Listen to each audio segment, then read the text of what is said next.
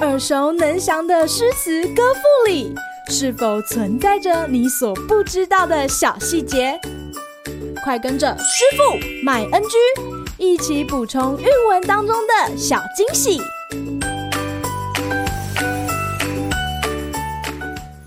大家好，欢迎来到今天的师傅麦恩居。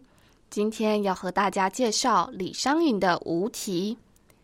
相见时难别亦难，东风无力百花残。春蚕到死丝方尽，蜡炬成灰泪始干。晓镜但愁云鬓改，夜吟应觉月光寒。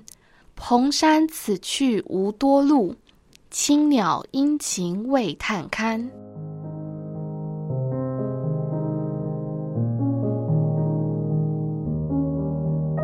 李商隐的无题诗委婉朦胧，总是令人摸不着头绪。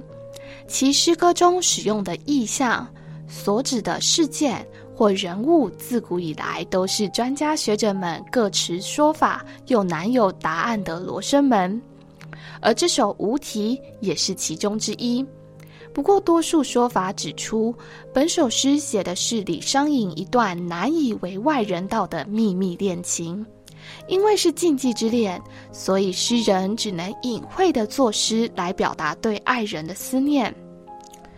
整首诗歌以春季为背景，春天本来应该是万物生机蓬勃，在思念恋人的悲伤中，却显得无力且残，是充满衰败颓丧的气息。诗人时而以物件比喻思念，时而陷入对于时间流逝的焦虑。情感虽然跳跃，却细腻的把握到相恋而不能相见的幽微心境。今日 NG 点，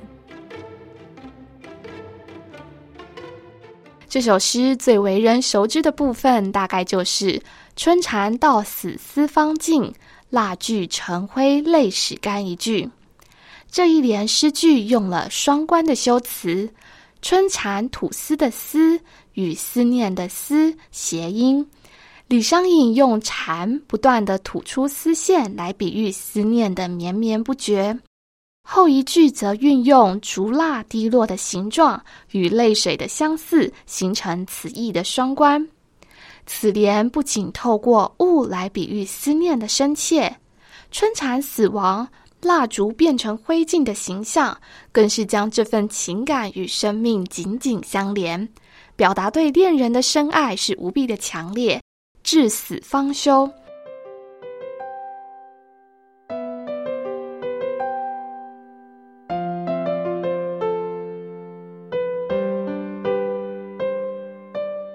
末联，诗人既然说“此去无多路”。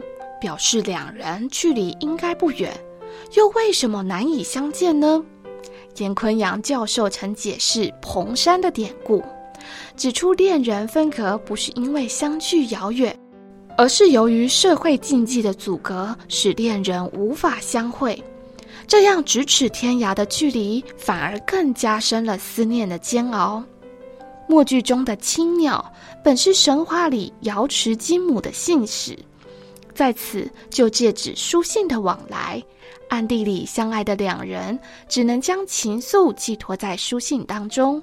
以拟人化的青鸟代称书信，更使诗人的殷殷期盼，收到书信时见字如见人的心意更为具体深刻。一段不能曝光的爱情，被诗人描写的如此揪心，不得不佩服李商隐。除了是情场王子之外，更是善用文字艺术的文坛高手呢。好啦，今天的师傅麦恩居就到此结束，我们下回再见喽，拜拜。